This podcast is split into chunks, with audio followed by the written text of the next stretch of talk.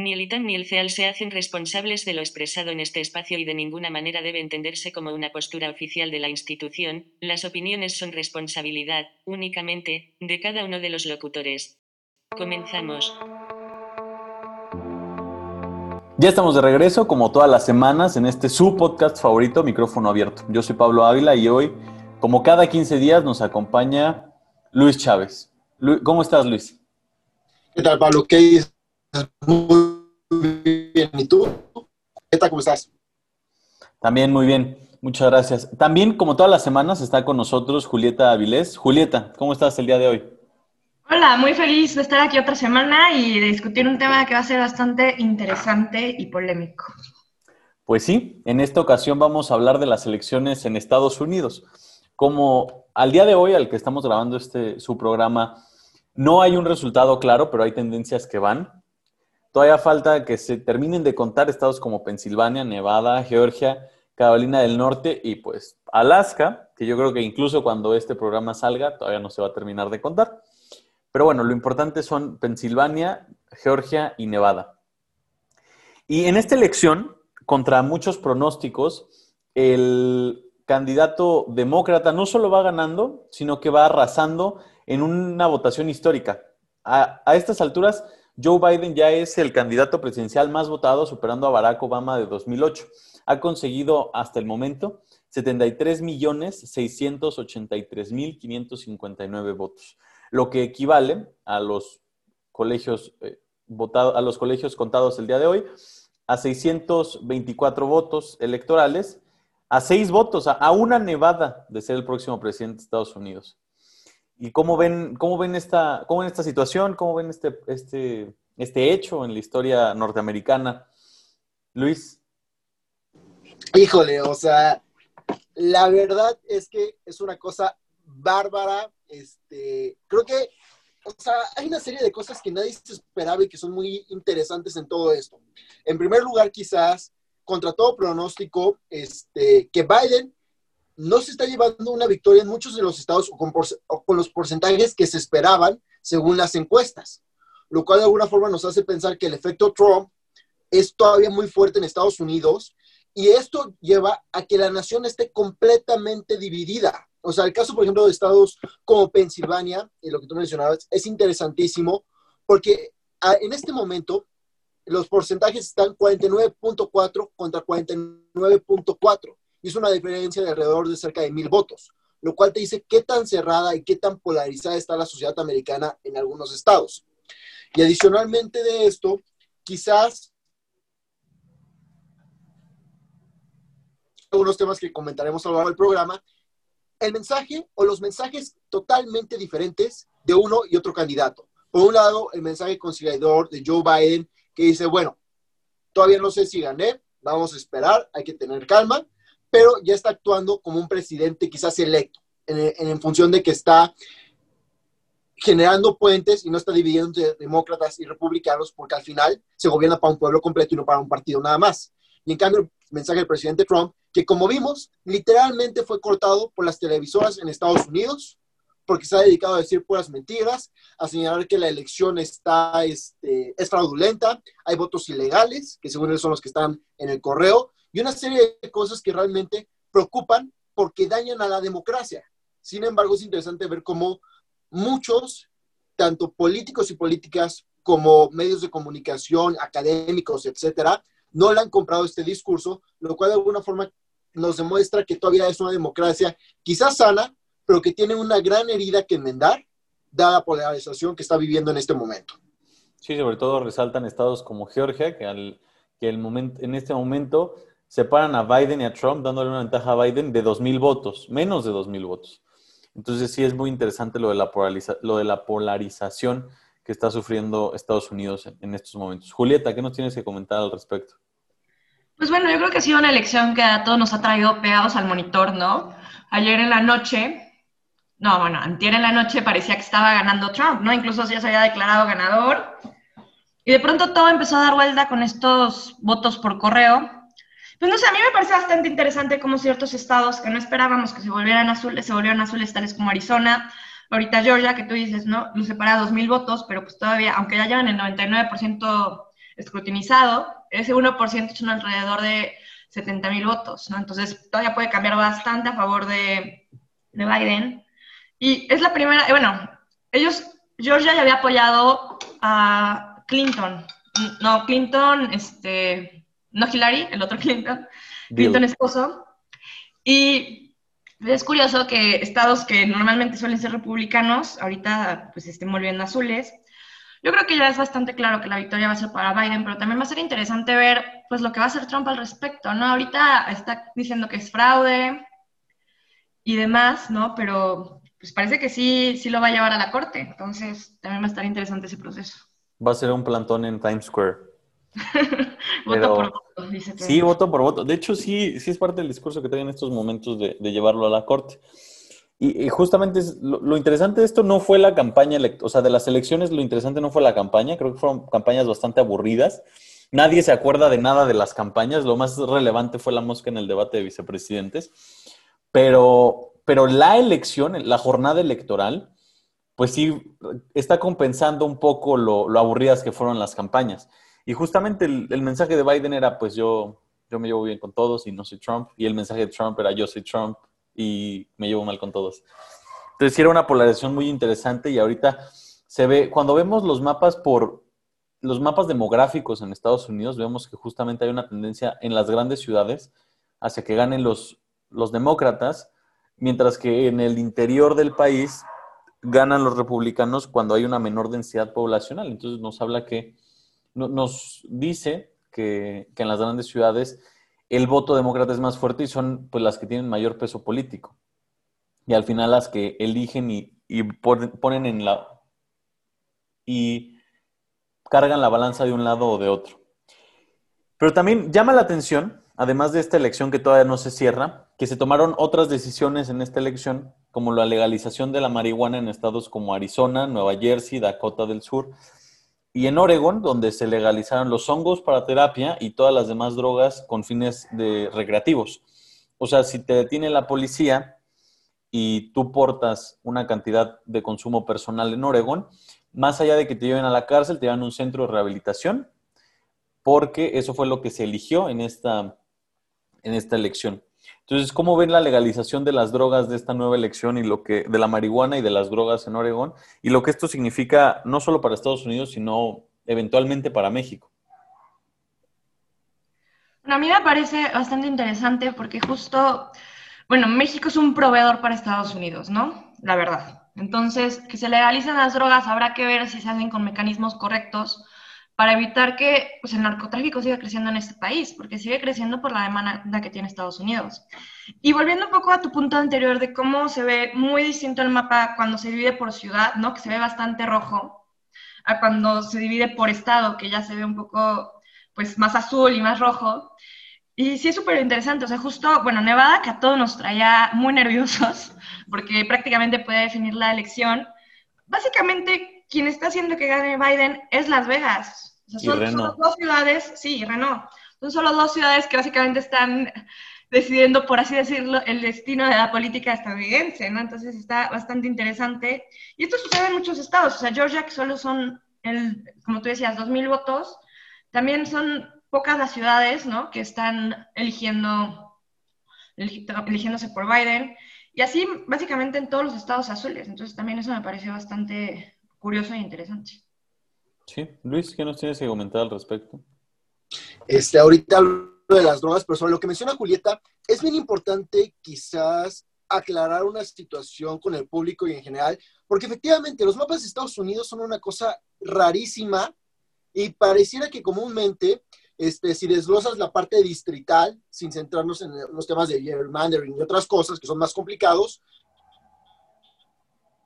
ves que casi todo es rojo. Entonces, eso lleva a serias confusiones o a sesgos cognitivos quizás de decir que por qué no están ganando los republicanos.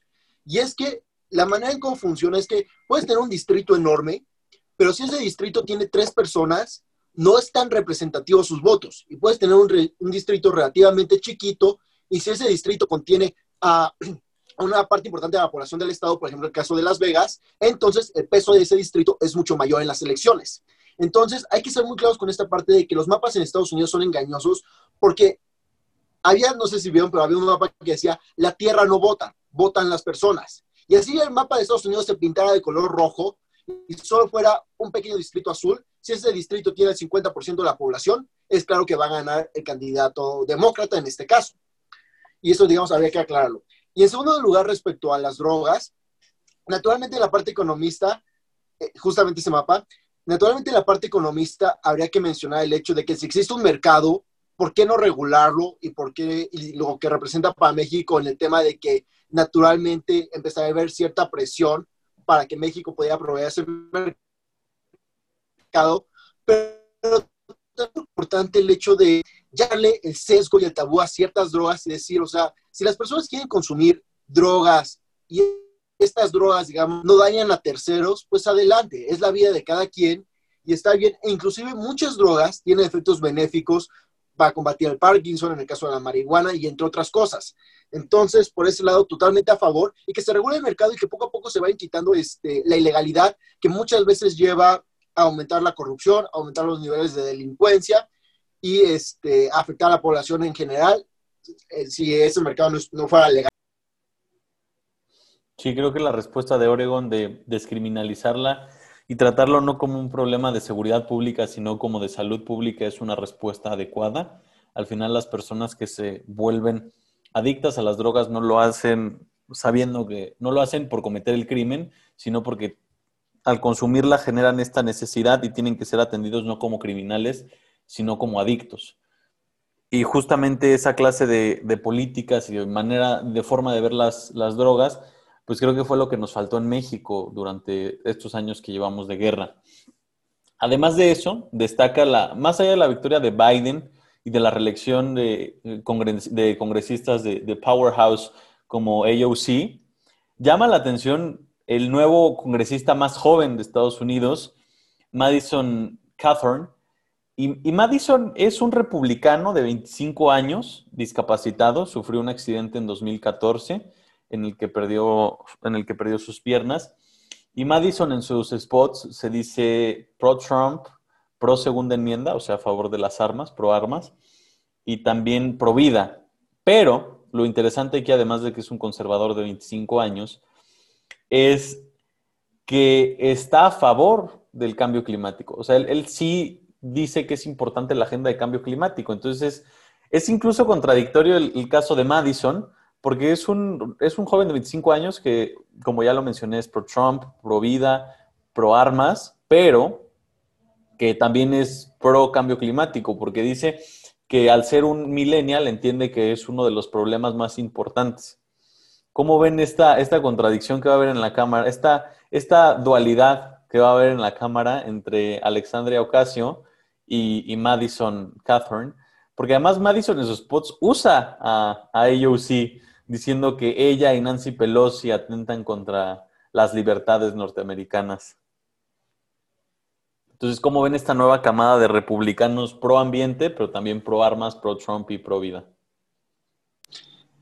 Fíjate que, híjole, sí está simpática la dualidad, porque creo que en general en todos los compases, en todas las brújulas políticas, perdón, como que siempre se está polarizado, así de creo en esta serie de valores y en estas cosas, y la otra parte cree en esta serie de valores y otras cosas, y comúnmente la parte liberal es la que está a favor del aborto, a favor del cambio este, a favor de tener el cambio climático, este, en contra de las armas y así, y pues estos personajes que están como que en una ambigüedad ahí parados, resultan interesantes, pero yo lo veo como quizás algo positivo en función de construir puentes.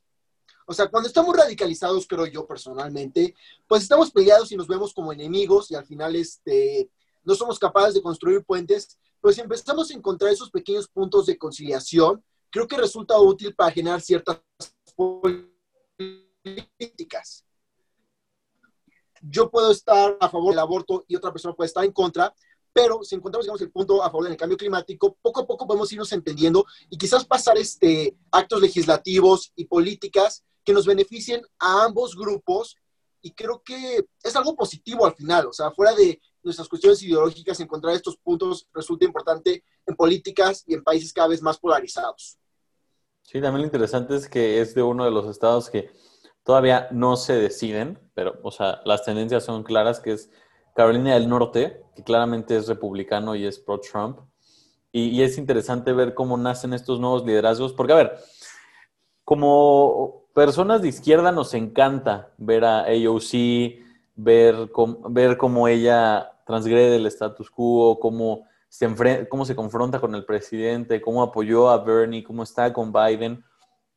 Pero también es interesante ver cómo nacen esos mismos liderazgos del lado contrario, del lado republicano. Y justamente creo que lo que Madison está haciendo es, bueno, igual no nos representa a nosotros, pero por algo ganó. Está representando a una, a una población, a su población, a su distrito, y, será interesante ver esta, esta confrontación en, en, la Cámara de Representantes, pero sobre todo ver cómo se genera una agenda ambientalista republicana. Julieta, ¿qué nos tienes que comentar al respecto?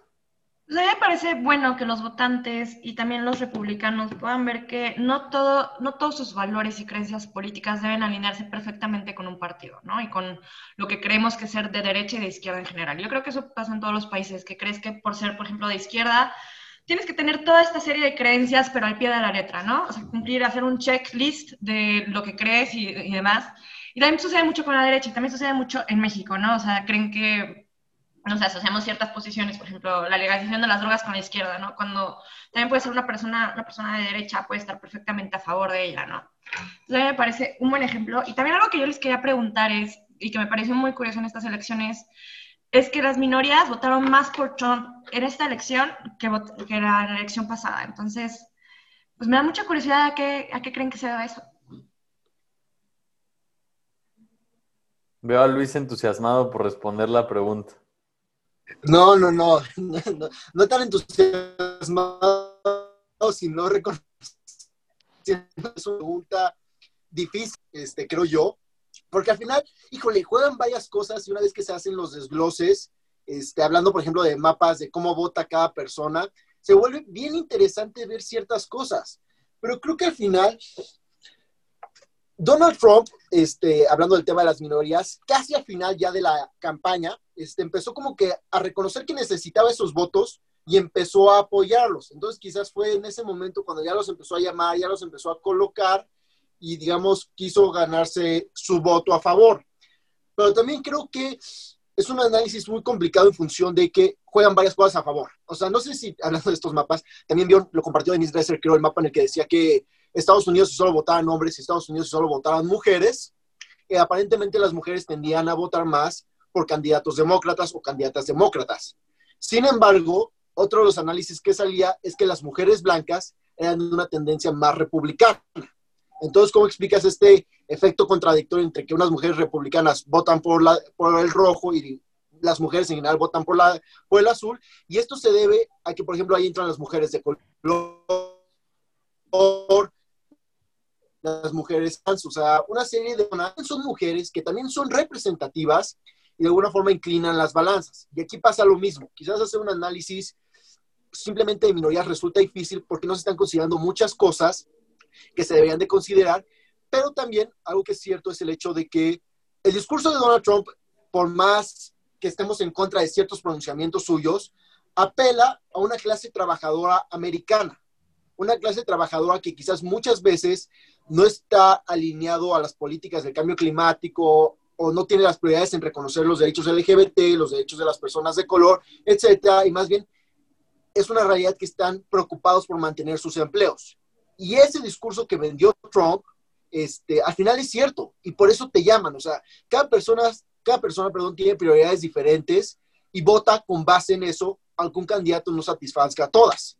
O sea, si se trata de quizás llevar comida a tu mesa o que reconozcan a las personas trans, pues para un votante quizás racional, aunque no nos guste el canon moral, pues va a ser votar por Trump, porque al final es, o sea, es traer comida a tu mesa. Y entonces no podemos hacer estos análisis de forma tan sencilla, sin considerar, digamos, las prioridades, los sesgos culturales, o sea, los sesgos ideológicos. Son muchísimas cosas a considerar y sin duda son investigaciones en la ciencia política, en la economía, en las relaciones internacionales que abren muchos campos, porque son muchas cosas contradictorias y muchas cosas difíciles, porque al final existen y se tienen que investigar y se tienen que aclarar. Sí, es, es interesante ver.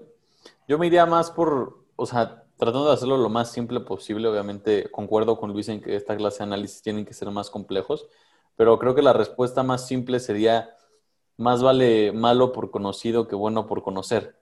Entonces Trump, si bien trae este discurso que a muchos no nos parece, no nos agrada, pues es un discurso que la gente que sí puede votar en Estados Unidos lleva escuchando cuatro años y a veces, pues el cambio sí es incertidumbre y la incertidumbre que puede generar un nuevo presidente, más allá de estar otros cuatro años siendo segregado, discriminado y señalado, pues no siempre, pues no siempre es lo que la gente quiere, porque como dice Luis, prefieren tener sus empleos y prefieren mantener el status quo aunque este no les sea tan favorable, por miedo a que el nuevo status quo les sea aún menos favorable.